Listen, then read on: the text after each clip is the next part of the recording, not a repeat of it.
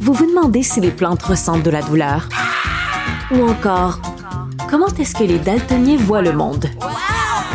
Le balado en cinq minutes est pour vous. Explorez la science, l'actualité et l'histoire en un temps record. La Feu, en collaboration avec le gouvernement du Québec, est fière de propulser la série Balado en cinq minutes. Ne laissez pas les questions sans réponse plus longtemps. En cinq minutes, disponible sur l'application et le site cubradio.ca. Bon lundi tout le monde, on va passer les deux prochaines heures ensemble. Le jour 6 de la campagne électorale, êtes-vous déjà tanné? En tout cas, si je me fie aux médias sociaux ou du moins à mes médias sociaux parce qu'on le sait qu'on est tous et toutes un peu prisonniers et prisonnières de nos algorithmes.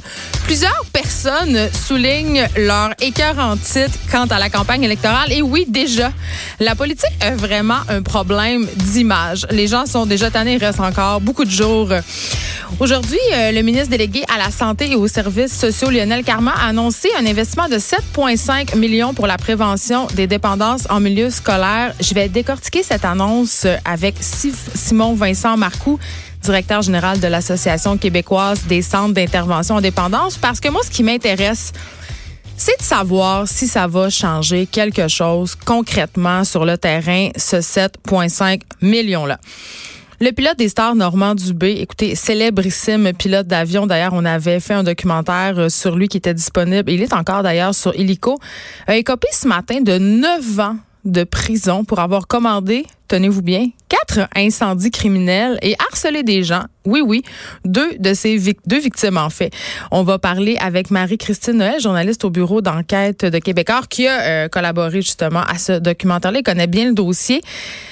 Beaucoup, beaucoup de rebondissements. Chronique en isme. Et aujourd'hui, je sais qu'on est lundi, là, ça va être quand même rough, OK? On parle de cannibalisme. Et là, je peux pas m'empêcher, euh, ça m'a ça m'a tout de suite fait penser, euh, je sais pas euh, pour les même les plus jeunes, mais les plus vieux, ceux-là de qui ont plus que 35 ans. Est-ce que vous vous rappelez des films Cannibal Holocaust et Cannibal Ferox? OK, et, même les plus jeunes peuvent s'en rappeler parce que ce sont des films cultes qui continuent à rouler avec les années. Je me rappelle que ces films-là là, ils n'étaient pas disponibles, ils n'étaient pas avec les autres au serre vidéo de Chicoutimi sur le boulevard Talbot, OK? Il était, comme en dessous du comptoir. Et les commis de club vidéo exerçaient une sorte d'hégémonie. OK? Ça prenait un, fallait que tu sois chum avec le commis. Fallait que tu aies loué assez de films, pour que cet étudiant douteux en cinéma du cégep de Chicoutimi puisse trouver que ça valait la peine de peut-être te louer une copie qui prétendait être piratée des deux films. Ça prenait une autorisation des parents pour le louer si on avait moins de 16 ans. Évidemment, il y avait une liste d'attente. Et là, je reviens au point du début, il fallait que tu sois assez cool avec le commis pour qu'à un moment donné, ça soit pour des raisons obscures rendu à ton tour de louer. À un moment donné, ça a été mon tour. Et évidemment, euh, je l'avais écouté avec mon chum de l'époque, qui était un étudiant en cinéma. Peut-être que ça nous a aidé parce qu'on louait énormément de films. Et je me rappelle que ça m'avait traumatisé. On s'était clenché les deux cannibales Holocaust et cannibales Ferox dans la même soirée. Bon, mauvaise idée, hein, fausse bonne idée, me direz-vous. Euh, et là, ça m'avait traumatisé parce qu'il y avait vraiment des rumeurs dans ce temps-là, comme quoi c'était une histoire vraie tu sais, euh, c'est un peu l'ancêtre du found footage, c'est-à-dire cette espèce de courant cinéma où on nous fait croire qu'on a trouvé des vieilles bandes vidéo et que là, on a fait un film avec. Là. Blair Witch Project, c'est quand même un bon exemple euh, de ce courant-là en cinéma. Toujours est-il que je pensais que c'était vraiment vrai. Beaucoup de monde pensait ça, là, parce que, écoutez, avec les effets spéciaux des années 80, c'était très, très boboche. Euh, en tout cas, évidemment, c'était pas vrai. La supposée véracité de ces histoires-là, c'était en fait qu'une vaste opération marketing. N'empêche que le concept de cannibalisme frappe l'imaginaire. Et je veux juste dire au passage, sachez que certains peuples africains pratiquent euh, le cannibalisme lors de rites funéraires encore aujourd'hui en 2019. Oui, oui. Donc, cannibalisme, ce sera le sujet de notre chroniqueuse Pamela Dumont aujourd'hui. Donc, attachez votre truc avec la broche. Peut-être mangez pas, mais on parle cannibalisme. La plongeuse Nathalie Lasselin a participé à l'opération nettoyage 360 degrés aux côtés de près de 200 bénévoles. Et ces gens-là ont aidé à sortir plus de 4 tonnes de déchets du fleuve Saint-Laurent en fin de semaine. Et là, ils ont trouvé des choses vraiment intenses pour vrai, comme une moto, une voiture, des barrières de la ville. Bref, on se sert encore de nos cours d'eau comme des poubelles et c'est assez navrant. La dépouille du célèbre gangster américain John Dillinger devait être exhumée aujourd'hui puis réenterrée à la demande de sa famille.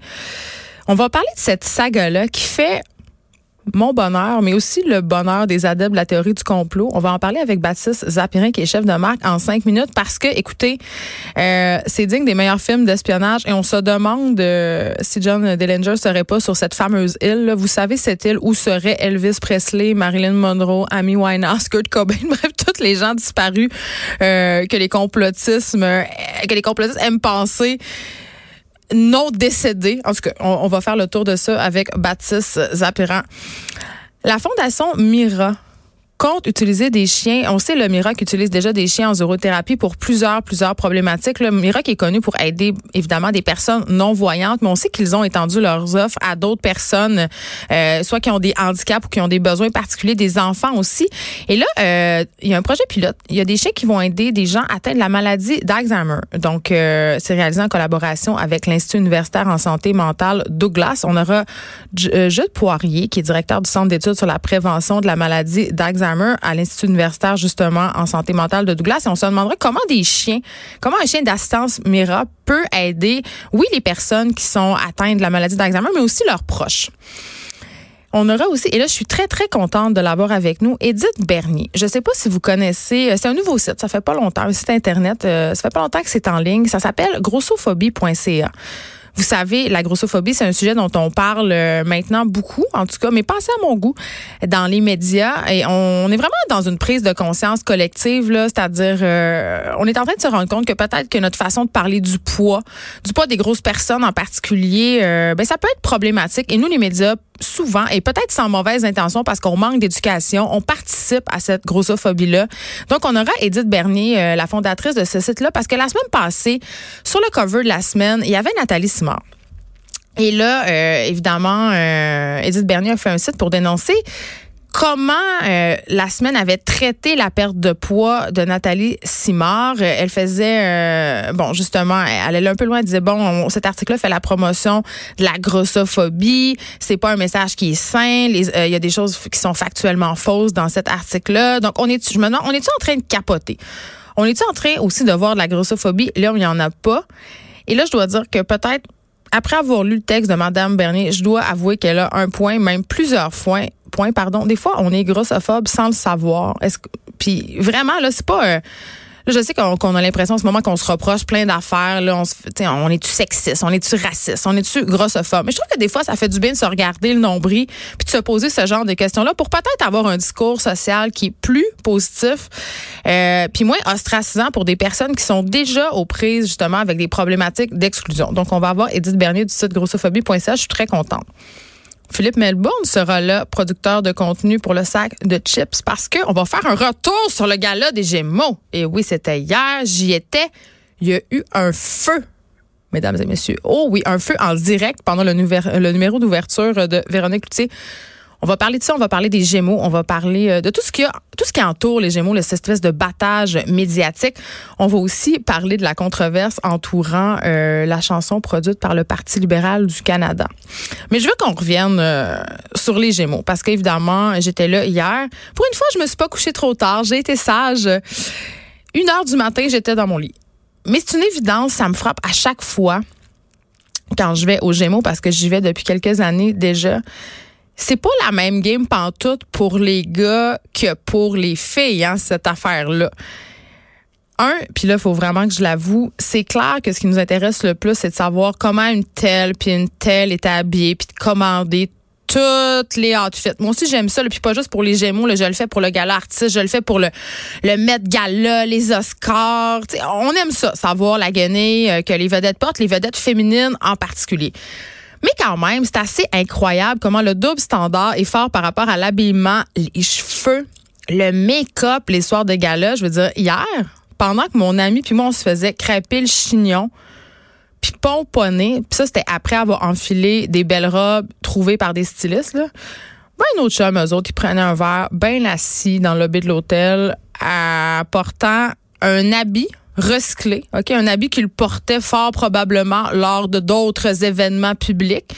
Puis là, ça, personne va le souligner. Là. Personne va dire dans aucun média sur euh, Facebook, ah, telle, vedette masculine portait le même complet qu'au gala artiste. Non. Mais honte à celle qui recyclera la même robe pour deux événements. ça, c'est impossible. C'est pour ça que la plupart des personnes louent des robes pour ce genre de soirée parce qu'on ne peut pas reporter la même robe deux fois sur un tapis rouge. Et qui va porter une robe de bal au quotidien? Personne.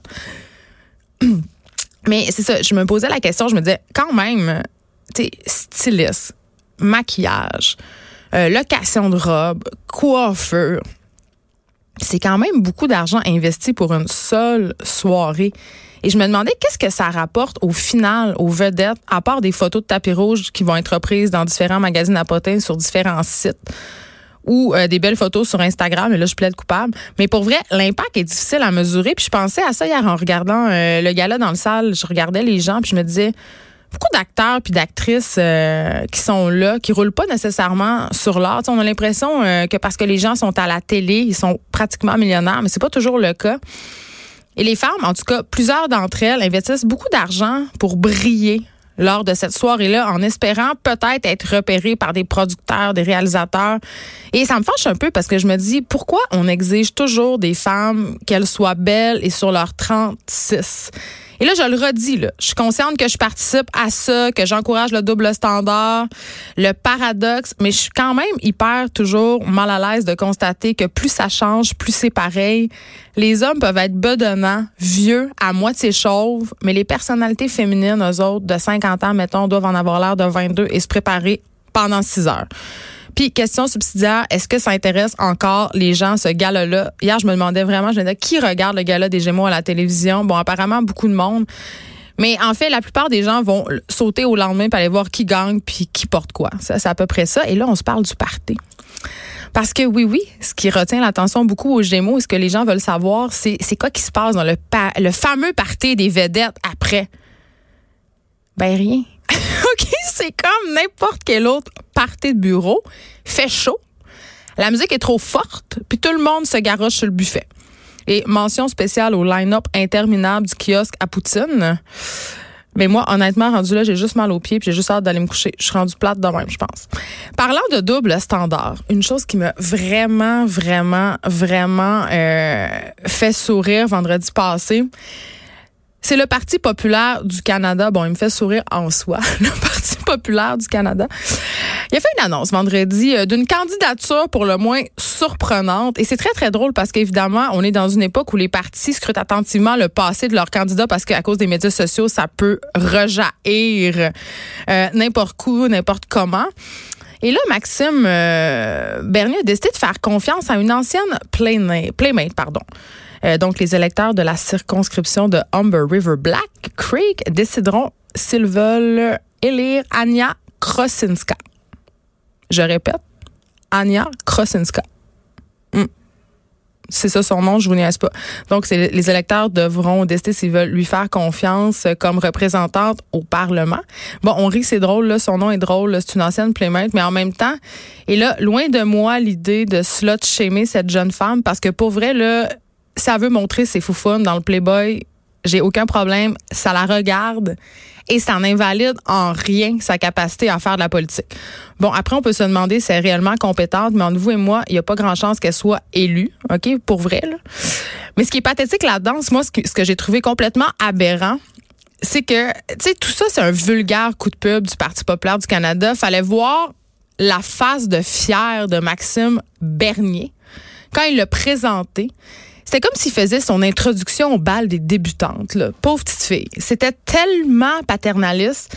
Elle a été livrée en pâture aux gens, hashtag les gens, qui ne se sont pas gênés pour faire des commentaires grivois. Bon, c'est clair qu'en posant pour Playboy, tu t'exposes à ça. Mais c'est pas une raison pour tourner cette pauvre fille-là au ridicule. La personne ridicule là-dedans, là, c'est pas Anya Krasinska, c'est Maxime Bernier qui est prête à tout pour faire parler de lui, à défaut d'avoir un projet politique digne de ce nom.